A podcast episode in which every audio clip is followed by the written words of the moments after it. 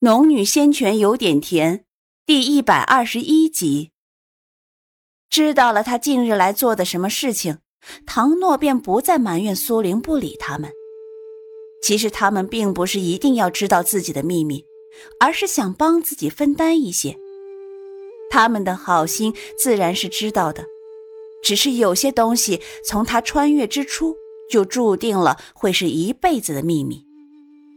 比如他不是真正的赵冉，比如他得到了一只宝钗，宝钗里还有一缕残魂。这些不可思议的事情对几人而言没有好处，且也说不清楚，还不如不说。正当他思索的时候，叶青道：“哎，这几日回春堂不安全，我们都陪你一起回去吧。”一直沉默的林海也道。嗯，天机阁一定不会轻易罢手，就怕他们查到什么线索。这几日，我们还是陪着你吧。唐诺也道：“是啊，你要是再下山，一定要叫上我们。我们四人在一起，就是天机阁也不敢小瞧。你们别担心，这件事情没有其他人知道，而且回春堂我已经找了两个散修帮着照看，不会有事情的。”散修，你哪里找来的？唐诺抬头看向苏玲，询问道：“ 路上捡来的。”苏玲微微一笑，把钟灵的事情讲了一遍，逗得几人都笑起来。苏玲从怀里拿出一只乾坤袋，递给叶青：“喏，这个乾坤袋是我从天机阁女弟子身上搜来的，给你用。”唐诺和林海都是有的，所以苏玲直接给了叶青。叶青倒没客气，知道这东西放着也无用，便收下了。然后苏玲又掏出自己的乾坤袋，从里面翻出六瓶培元丹，给三人各两瓶。那这是培元丹，你们收好，这些日子好好修炼。唐诺正准备询问，被叶青拉了一下，便闭了嘴。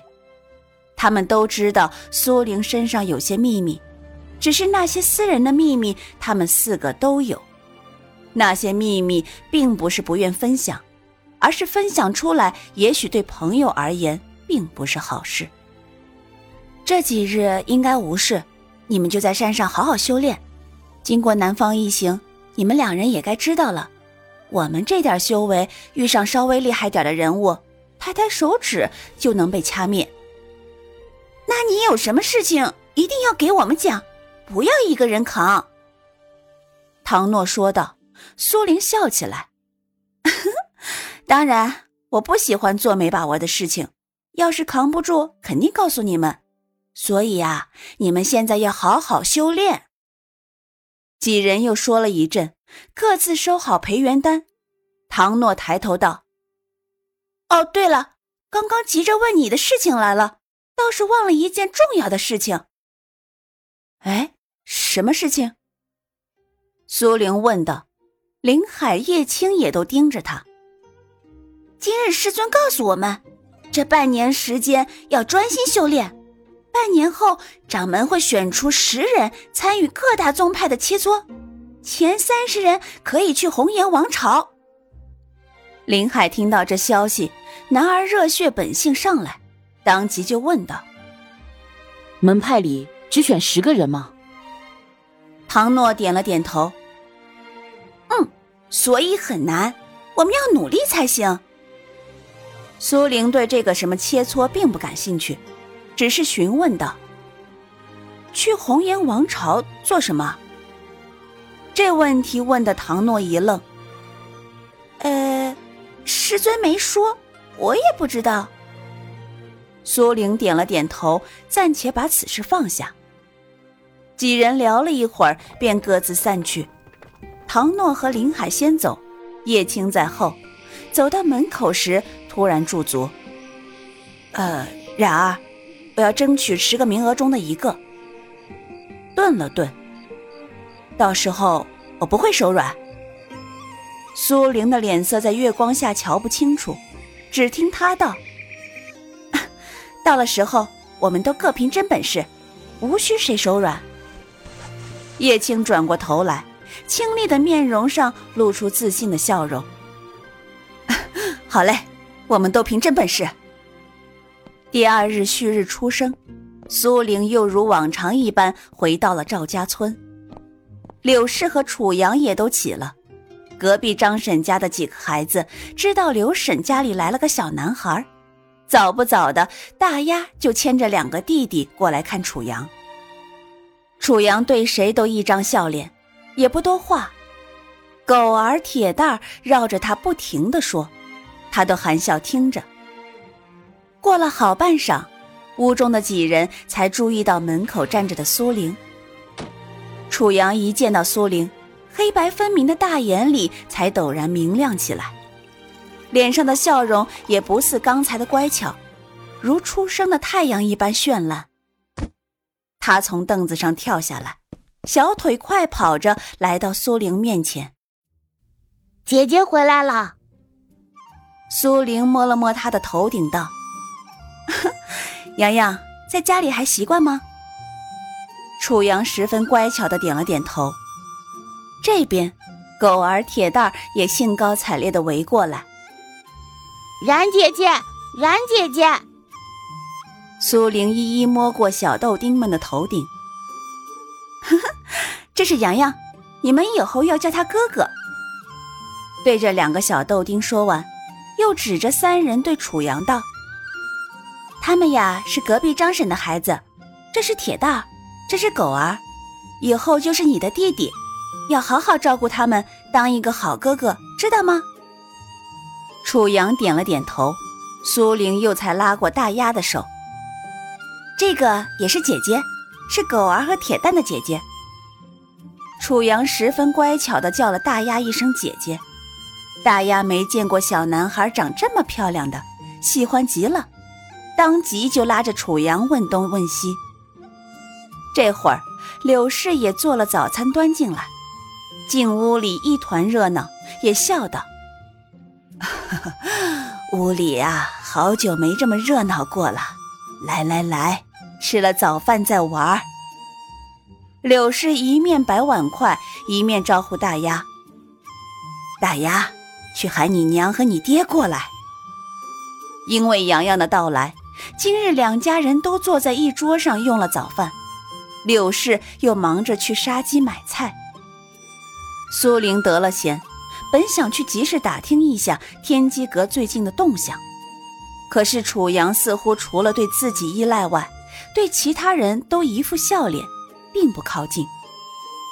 从苏玲回来后，他就拉着她的衣袖，她去哪里，他就跟着去哪里。无奈之下，今日他只好放弃去打听消息，准备好好在家轻松过一天，带着孩子们玩跳格子、爬树、抓鸟，就像个普通孩子一样，带着一群小孩子漫山遍野的跑闹。一日玩下来，楚阳也终于和大丫他们熟稔起来，脸上不再只是笑容。他会为了一只鸟和狗儿争抢，会为了苏玲捉来的几只小兔而哇哇大叫。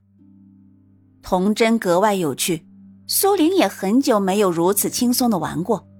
直到云霞变天，苏玲才给几个孩子抹了脸上的汗，带领他们回家去。一路上叽叽喳喳，几个小孩子兴奋莫名，或抱着兔子，或抱着鸟儿，一个个汗水遍布的脸上都露出兴奋的光彩。到了家门前，大丫带着狗儿和铁蛋回去了，苏玲则牵着楚阳的手推开栅栏门走进去。刚迈步踏进门槛，柳氏就走了出来，见到苏玲便道。你们这是去哪儿了？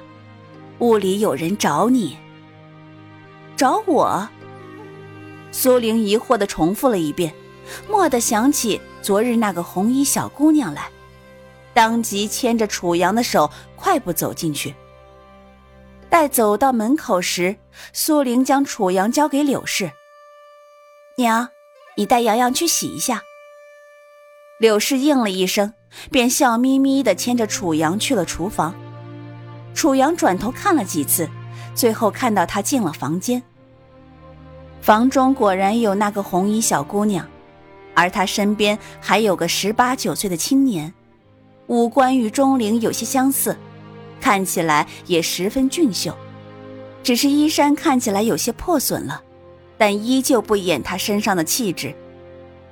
但凡修仙者都有几分仙气渺渺之感，这男子也不例外。钟灵见到苏玲，当即站起来，激动的道。然姐姐，你回来了。苏玲进门时，钟玉就注意到她了。初听钟灵说起时，她并没有想到对方会如此年轻，且还如此漂亮。苏玲微笑，踏步走近。你们来了，可是考虑好了？这一次，钟灵没有立马回答，而是看向旁边的钟玉。钟玉轻轻一咳：“赵姑娘，你的条件的确很优厚，但是……”他看了苏玲一眼。裴元丹如今是贵重之物，赵姑娘真能给我兄妹二人每月两颗？苏玲没有回答，只是笑了笑，直接伸手入乾坤袋。倒了几颗培元丹在手心。嗯，你放心好了，我没有必要骗你们来此，惹怒了你们对我没有好处。我要的是你们心甘情愿。